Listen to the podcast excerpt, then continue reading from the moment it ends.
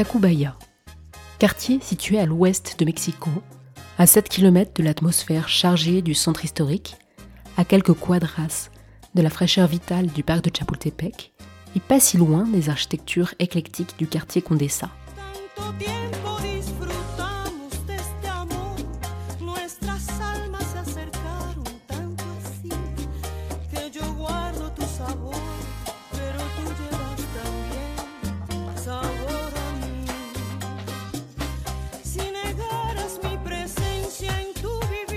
En fonction de comment on y arrive ou de comment on le parcourt, les premières impressions de ce quartier peuvent être très différentes.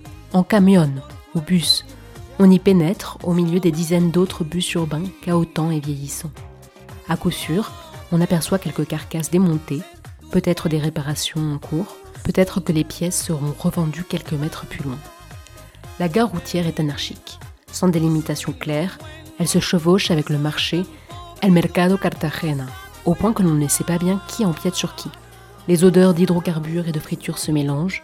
Pour quitter ce théâtre désordonné et insalubre, on doit se glisser entre deux véhicules en pleine séance de remise en état, entre deux étals tout aussi huileux. No olvide, mis estimados amigos, entusiasmo y alegría que ponga en cada ejercicio se verá reflejado en buenos resultados para su salud y su físico. Y su físico. Une autre manière de découvrir Tacubaya, moins pénible, est de parcourir le quartier sans s'y arrêter, en voiture, en métrobus ou en vélo, par l'une des nombreuses routes qui traversent le quartier. Rue pavée, route classique à deux voies, route mexicaine à sens unique, mais à cinq voies, autoroute à étage. La typologie des voiries est vaste et donne un bel aperçu à la place laissée à la voiture dans la ville de Mexico. Avenida Benjamin Franklin, Avenida Revolución, Avenida Jalisco, Viaducto Miguel Alemán, Anillo Periférico Autopista Urbana Norte.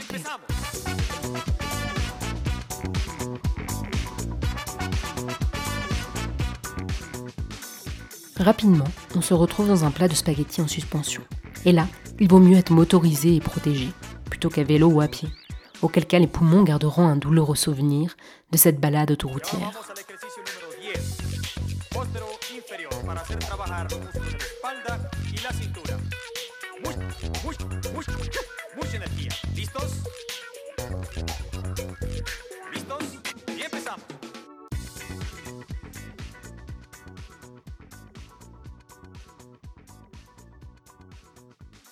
À la fin de ce parcours, difficile de s'imaginer que le quartier que l'on s'apprête à quitter est en fait charmant, car si l'on prend le temps du détour, on se retrouve rapidement dans de petites rues pavées, fleuries, plus silencieuses, où l'on redécouvre une paisible vie de quartier, avec ses petits commerçants, ses cafés, ses restaurants, et de belles villas, à la hauteur de celles que l'on peut trouver dans des quartiers coloniaux plus cossus, comme San Angel ou Coyoacán, au sud de Mexico. Entonces Tacubaya es una zona que al, poniente de la ciudad, que termina volviéndose un barrio muy recorrible, muy caminable y que sigue siendo o se sigue viviendo como un barrio.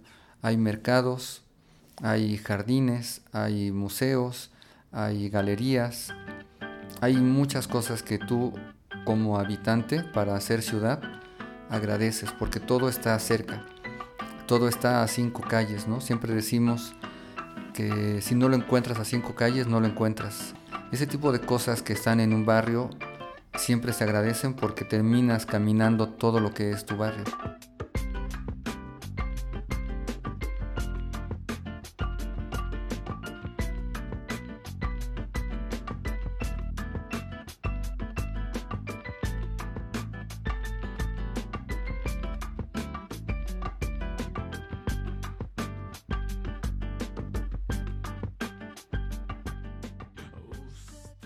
Tacubaya est un quartier de Mexico. C'est aujourd'hui une colonia, autrement dit une entité administrative au diamètre précisément délimité.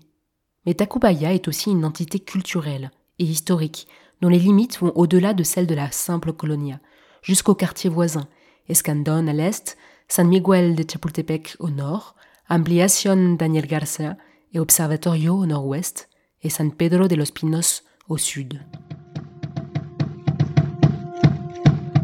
Barbarisme espagnol d'un nom d'origine nahuatl, le sens de Tacubaya fait débat. En effet, en se basant sur sa phonétique, Tacubaya peut vouloir dire endroit où l'eau est prélevée, mais aussi endroit d'où proviennent les flèches. À l'époque préhispanique, il y avait de l'eau pour alimenter la ville, et il y avait aussi des roseaux pour tailler des armes. Les Aztèques y ont bâti un aqueduc pour acheminer l'eau jusqu'à Mexico Tenochtitlan, les Espagnols l'ont stratégiquement coupé pour faire tomber la cité, et les Aztèques ont alors utilisé les flèches de roseaux pour se défendre. Si l'on s'en tient à l'icône de la station de métro de Tacubaya, qui représente une cruche, l'histoire urbaine semble plutôt avoir retenu la référence à l'eau. Certainement par souci d'adoucir une histoire métissée dans le sang et dans l'injustice.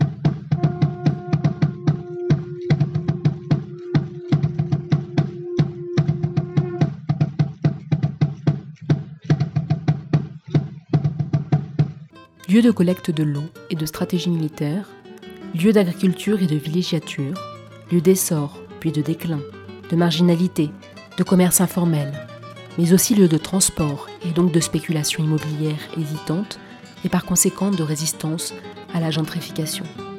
En fonction des époques et au rythme des diverses fonctions, Tacubaya n'a pas cessé de valser avec la ville de Mexico.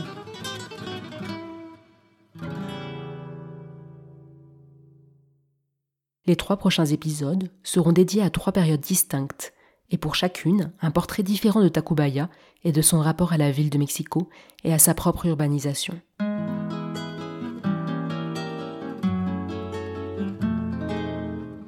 D'abord, sous la domination espagnole, dans une apparente paisibilité bucolique, Tacubaya flirte timidement avec Mexico.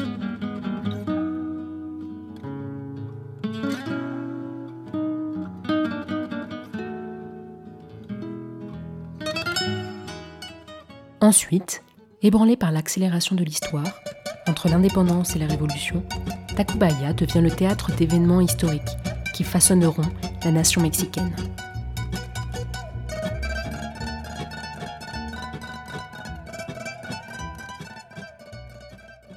Enfin, prise dans la fébrilité moderne d'une mégalopole en construction, Tacubaya essaie de trouver sa place, à la fois centrale et marginale.